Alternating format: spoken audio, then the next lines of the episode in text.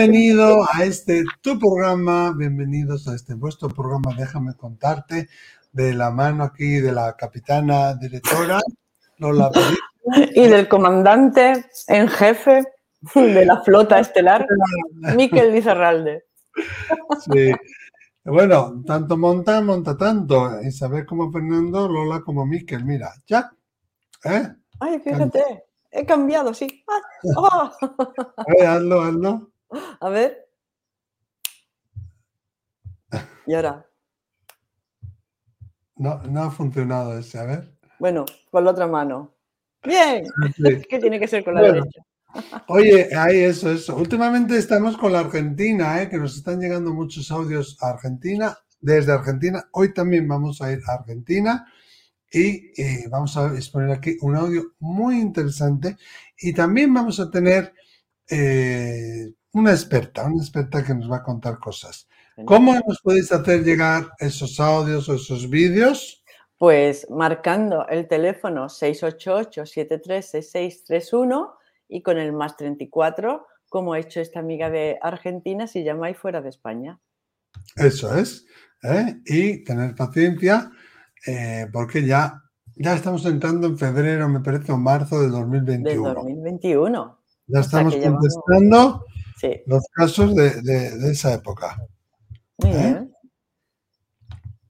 Vale. Vamos a, a escuchar. Venga. No. Así. Vamos allá. Ya veréis qué caso más interesante y además mm, ya, veréis, vamos a aprender todos mucho. Vamos a escucharlo. Argentina, aquí vamos. Hola Miquel, hola Lola, ¿cómo están? Yo soy Claudio, vivo en Tierra del Fuego, Argentina, y quería verdaderamente preguntarle dos cosas. En realidad tengo ganas de preguntar un montón, pero bueno, me limito a dos. Y justo hoy se cumple un año de la muerte de mi mamá. Ella llegó a vivir 91 añitos, 91 añitos y cuatro meses, y lógicamente con muchas enfermedades, como una persona que, que lleva una vida tan larga, ¿no? Pero siempre pensamos que se aferraba a la vida porque tenía que cuidar a uno de sus hijos, nosotros somos tres hermanos, uno de ellos nació con una profunda discapacidad mental, lo que lo hace un niño que nunca crece. Justamente por ese motivo imaginé que mamá, al irse, se iba a comunicar muy rápido con nosotros, pero siempre pensaba que le iba a costar muchísimo desprenderse de mi hermanito. Y no fue así. Como le dije, pasó un año y nada, ninguna señal, o por lo menos ninguna que yo haya visto o haya descubierto. Este, de hecho, me consuelo pensando que lo que encontró del otro lado es tan, pero tan hermoso que nos olvidó. no sé si podrá ser, esa es una respuesta, pero esa es mi pregunta, ¿no? Mi primera pregunta es esa. ¿Por qué no se comunica a una persona que ha estado aferrada en la vida y más a una criaturita que, que la cuidó 58 años? Y la segunda está referida a mi hermanito. Es una persona que de 5.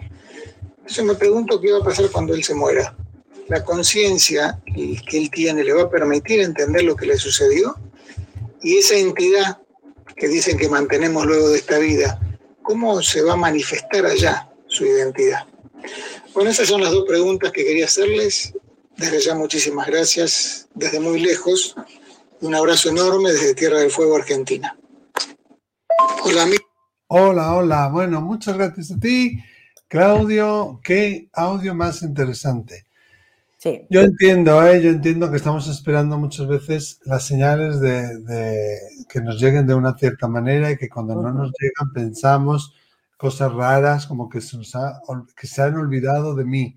No, madre nunca se ha olvidado de ti, pero hay una, ni se olvidará, pero hay una cosa muy importante que hemos venido aquí a trabajar en esta tierra, a desarrollarla, que es el libre albedrío. Entonces tu madre también te da un poquito de cancha, como decimos aquí, te da ese espacio para que tú eh, puedas desarrollar esa, ese libre albedrío, ¿no? muchas veces pasa, Lola, que las personas están esperando ver con sus ojos, ¿no? Y, o soñar, y cuando soñamos pensar que va a ser como una película. Y tenemos muchísimas señales sutiles, Veo, pero no como el ojo que ve aquí, sino que veo como mucho más livianito por abajo, mucho más mm. borroso, o tengo percepciones, sensaciones, sincronicidades, casualidades, imaginaciones, recuerdos, que pueden también ser parte de, ese mensaje, de ese mensaje del mundo de los espíritus. Totalmente. Su madre seguro que está mandándole mensajes y él no se da cuenta. Además, por ejemplo, ha enviado el audio el día del aniversario de su madre. O sea, que te impulsó a mandar ese audio el día del aniversario de tu madre, por ejemplo. No es casualidad. no, no es casualidad, son señales, sincronías del espíritu muy sutiles, casi que van de espíritu a espíritu, ¿no? Tú muchas veces, Miquel, dice que le pidamos una señal al espíritu que podamos entender o que eh. estemos en ese momento en la frecuencia adecuada para poderlas entender y poderlas interpretar. Es muy ¿eh? importante eso, sí. Es muy importante, a lo mejor, ¿qué te digo yo? Eh, tu madre se llamaba, yo qué sé, Francisca, y tienes un encuentro el día de su santo, ¿no? Con otra, con, con, alguna persona, dices, tú qué casualidad, o si te pones a pensarlo, te das cuenta de que no hay casualidades. ¿eh? Ya Einstein, desde el mundo de la ciencia, decía que Dios no jugaba a los dados. O sea, que todo esto no está montado por el puro azar. ¿eh? Claro que no. Claro que no. ¿eh? Y entonces son esas pequeñas casualidades, esas pequeñas sincronías que no nos damos cuenta que puedan ser señales del otro lado. Claro, claro, y jamás se va a olvidar, pero me encanta esa reflexión que él hace y dice, ¿será tan maravilloso lo que encontró allí que ya se olvidó de nosotros. Pues no. Sí, me gusta que pienses, porque es una certeza también interna que seguramente sientas tú, ¿no? De, que lo que encontró allá es muy maravilloso. y además Claudio ya nos habla de que, es, de que está en un proceso profundo de despertar espiritual cuando nos dice, bueno, tengo muchas preguntas, ¿no? El primer paso para el despertar espiritual es hacerse preguntas. Claro. Haciendo una pregunta es como vamos abriendo nuestra conciencia y nuestra mente. Claro, luego nos pregunta sobre ese hermanito suyo que tiene esa, ese parálisis cerebral o ese retraso cerebral y, y, qué le va a ocurrir a él, cómo es la conciencia de él. Bueno, para hablarnos de esto hemos invitado aquí a nuestra amiga doctora Luján Comas. Además, eh, los tres, junto con otros expertos, damos clases y facilitamos formaciones en Fundación Iclovi. No ha podido estar hoy aquí con nosotros, aquí en el programa físicamente, pero nos ha enviado un audio que va a contestar esto con mucha más... Con una eh, perspectiva, con, la con una perspectiva que tiene Luján desde el punto de vista de la ciencia y desde el punto de vista de una gran investigación que se está haciendo desde el Instituto Iclovi. Claro, ahí está. Entonces, ella te va a responder y ya veréis cómo os va a, gustar también esta respuesta. Que es médico también, Luján, médico anestesista. Sí, anestesista. Eso es jefa de estudios de Fundación Iclovi. Mira, ya que estamos hablando de Fundación Iclovi, si queréis saber más sobre Iclovi, mira, aquí está. iclovi.org, la segunda con Y y B, B larga, como decís por ahí. Vamos a escuchar lo que nos dice Luján. Venga. Sobre este caso. Vamos a verlo. Hola Miquel, hola Lola, hola a todos. Eh, soy la doctora Luján Comas y os quería hablar un poquito de lo que es la conciencia no local. Estas son las, las, últimas teorías sobre la localización de la conciencia. Mm, estamos viendo que la conciencia no es un producto del cerebro, sino que el cerebro es como un intermediario entre la conciencia universal y la individual. Eh, se han hecho estudios científicos con personas cuyo cerebro estaba en estado vegetativo profundo, o sea, únicamente tenía las funciones básicas, y sin embargo se ha visto que el cerebro entendía las órdenes, simplemente que no podía manifestarles. Y también se ha visto lo mismo en personas en coma. La teoría es que la conciencia no es local, es decir, no está localizada en el cerebro, sino que es no local, es decir, que está en todas partes y el cerebro sería simplemente una antena. Esto es debido a una propiedad de las partículas a nivel cuántico que se llama el entrelazamiento cuántico. Y todo está unido, todo está unido. Y em, decía, decía Einstein que esto no podía ser porque no puede haber nada más rápido que la velocidad de la luz. Sin embargo, estos experimentos eh, se han hecho una y otra vez y siempre salen.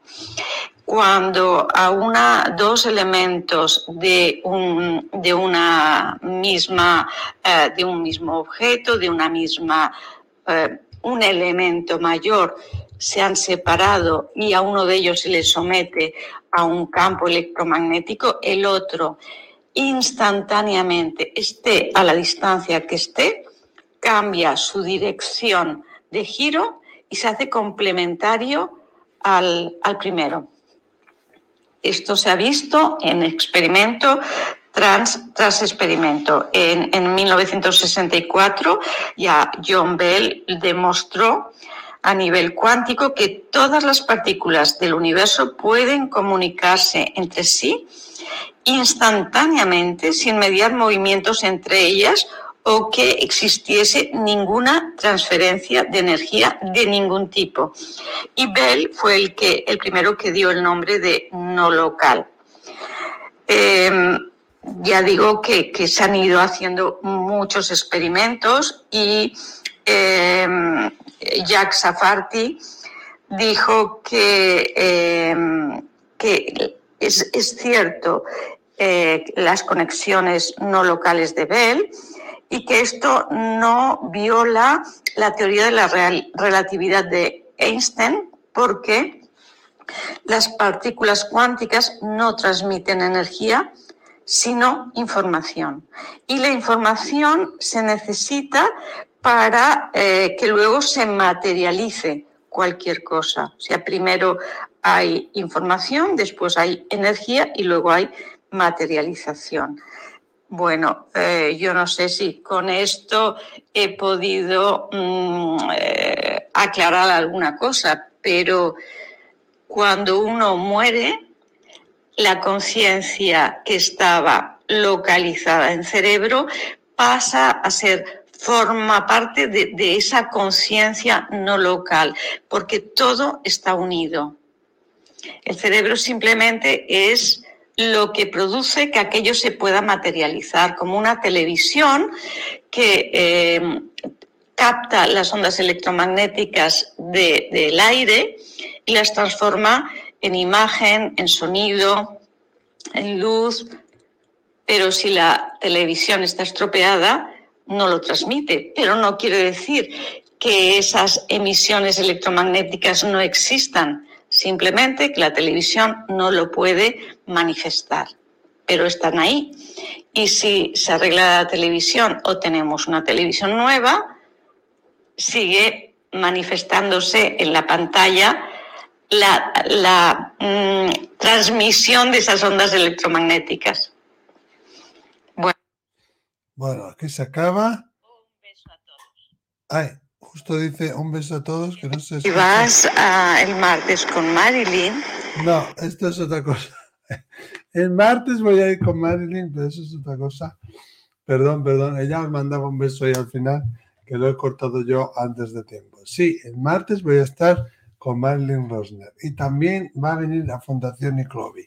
Entonces, como decía, si queréis saber más sobre las formaciones, los cursos, investigaciones que estamos haciendo en Fundación Iclovi, mira, y queréis saber más sobre Lohan Comas, ahí está, iclovi.org, o también seguirla en redes sociales, doctora Lohan Comas, en Instagram o en YouTube.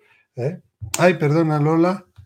Ah, yo conocí a Luján eh, a través de, un libro, porque como a mí estos temas me han interesado hace muchísimos años, pues siempre voy bicheando a ver qué libros nuevos han salido. Y hizo un libro hace ya unos añillos con Angie Carmelo, eh, que, es, yo lo tengo, lo compré, lo subrayé, lo resubrayé y hace varios años, cuando vi que venía a una conferencia, eh, no a Málaga, sino a Albacete, fui la conocí, me dedico el Sí. libro. O sea Que que yo ahí la ella- conocí también en Albacete, hace como 10 años, ¿no? Como 10 años, ¿eh? O sea que aquí estamos de hace mucho, mucho tiempo. Mira, cuando estaba contando lo que es la conciencia no local, es que la conciencia no está en el cerebro, ni el cerebro es un creador de conciencia, Claro. ¿eh? y ponía el, el- el símil de la televisión, ¿no?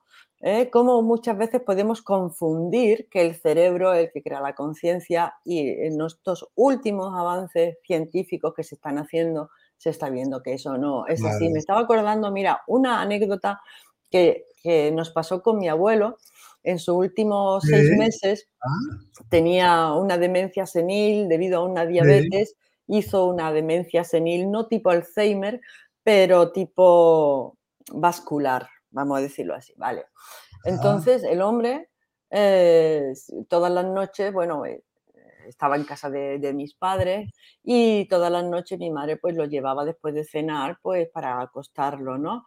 Y cuando pasaba al lado de la tele, el hombre se paraba todos los, todas las noches, se paraba, era muy educado, ¿no? Y, y se dirigía a la tele y le decía, ahora me tengo que acostar, discúlpenme ustedes que me tenga que, que acostar. eh, Gracias, muchas gracias por haberme visitado, ¿no? Porque el hombre confundía, como nos pasa muchas veces aquí, ¿no? Y eso lo pensaba yo, como nos pasa muchas veces aquí por, eh, por nuestra ignorancia Claro. sobre lo que es la conciencia, confundimos el aparato, el aparato, ¿eh? Con la transmisión. El aparato, que es nuestro cerebro, solamente es un sí, sí. transmisor. ¿eh? Y si creemos que nosotros estamos haciendo conciencia, pues estamos ahí bastante, eh, bastante equivocados. Tenemos un amigo que algún día invitaremos, que es el doctor Luis Arribas, eh, que él dice, a mí me hace mucha gracia, él dice que kilo y medio de sesos no pueden crear una conciencia, una memoria, una Claro. personalidad, una forma de reaccionar, un mundo emocional. No lo es, Claro. no lo es. No lo Eh, es. Pues, Entonces, no. ¿qué nos sirve? Nos sirve de transmisión. Muchas veces hemos hablado también aquí de cómo el, el- el órgano puede estar enfermo, pero la conciencia no está enferma. Claro, de manera que cuando el órgano fallece o el cuerpo fallece, la conciencia sigue estando intacta, sigue Claro. estando Entonces, indemne. Claudio, la conciencia de tu hermano es perfecta, está intacta. Cuando él muera, claro, la- como si le faltara una mano o como si tuviera un corazón débil o Ujú. fuera calvo, ya esas deficiencias del mundo físico, del plano físico, que le han ayudado a trabajar una serie de lecciones de alma y os ha enseñado también a vosotros otras muchas lecciones de alma, ya se van a quedar aquí porque son del plano físico y él será más pleno que nunca porque esa conciencia no pertenece al cerebro, es como la nube, ¿no? Que está ahí esa información y va a saber perfectamente quién es, a dónde ir, quién es el que le viene a buscar, cómo hacer el trayecto, todo, ¿no? Por ¿Por qué encarnó, por qué encarnó siendo, Claro. siendo, eh, eh, un herman- tu hermanito con una parálisis cerebral o con un estado cerebral deteriorado, ¿no? Que ahí también Claro. hay un pacto de almas, un, Sí. un- un- un pacto que puede ser karmático o puede ser un alma sacrificio para dar una lección a todos, a todos los demás. O sea, todo eso se sabe en el momento, ¿no? Hay una película que se llama Mi hermano, mi hermana, ah, que, que sí, mi, mi hermano, mi hermana, yo la vi en Netflix, que habla sobre, esto, sobre estos temas, ¿no? Un hermano con una esquizofrenia, ¿eh? y entonces cómo ah, la familia... sí, sí, sí, que luego van ¿La a viste? ¿La bailar. llegaste a ver, Miquel?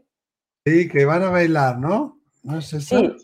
Bueno, no, no, no me acuerdo si iban a bailar o no, porque lo que me acuerdo es que vivía Ah, no, integrado esa dentro no de una, de una familia ¿eh? y, cómo en el momento de trascender juega la, la película juega con eso, ¿no? Porque el chico está en la, en la UCI y está toda la familia pendiente de él y de repente eh, con, el, con el vestido de la UCI empieza a darle un mensaje totalmente lúcido a cada miembro de la familia, ¿no? Mamá, ha intentado controlar todo, pero no se podía controlar. Esto era una experiencia para ti para que aprendieses a confiar en la vida, a que, a que tienes que aprender a vivir con la incertidumbre, confiando en que todo está bien y que todo... Y le va dando un mensaje a cada miembro de la familia y uno, como ha visto la película y ha visto que el chico pues está desequilibrado, dices, oye, aquí en la UBI, exactamente, aquí en la UBI el tío se ha recuperado. No, no, no, no, no, es que había trascendido y en ese momento estaba el tío absolutamente lúcido. Ese no, no lo he visto. Yo pensaba que hablabas de, otro, de otra película. Mio fratello, mia sorella. mia sorella es italiana, pero en Netflix está, está traducida. Sí, sí. Y el libro de Luján Comas y Angie Carmelo se llama Existe la muerte. ¿Eh? Lo voy a poner aquí también para que lo veáis, lo compréis, porque la verdad merece muchísimo. Bueno, yo lo tengo subrayado con. Lo tengo trilladísimo.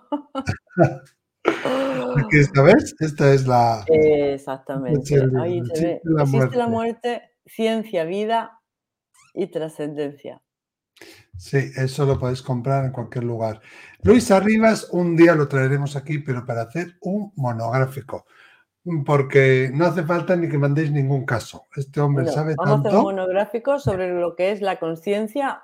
Es cuando hablamos de conciencia, Estamos hablando de alma, estamos hablando de espíritu, estamos mm. hablando de, la, fracción divina que nos habita. Eh, todo eso, todos esos términos son eh, sinónimos. Sí, que también lo nombra el doctor Zamparnia en sus estudios, o sea que un día hablaremos de eso también. Maravillosísimo. Muchísimas gracias, Luján. Muchísimas gracias a todos que por haber venido, por haber estado aquí y esperamos que os haya servido, sobre todo a ti, Claudio. ¿Vosotros qué pensáis sobre este caso? ¿Tenéis algún caso de algún familiar parecido? ¿Os ha pasado? Contárnoslo, darle consejos ahí a Claudio, aquí en los comentarios de debajo del vídeo. Y oye, compartirlo, que, que le llegue a mucha gente, que mucha gente se entere que estamos aquí y qué es lo que estamos haciendo, ¿verdad? Oye, y muchísimas gracias. Hasta la próxima, ¿eh? Hasta la próxima. Adiós. Adiós.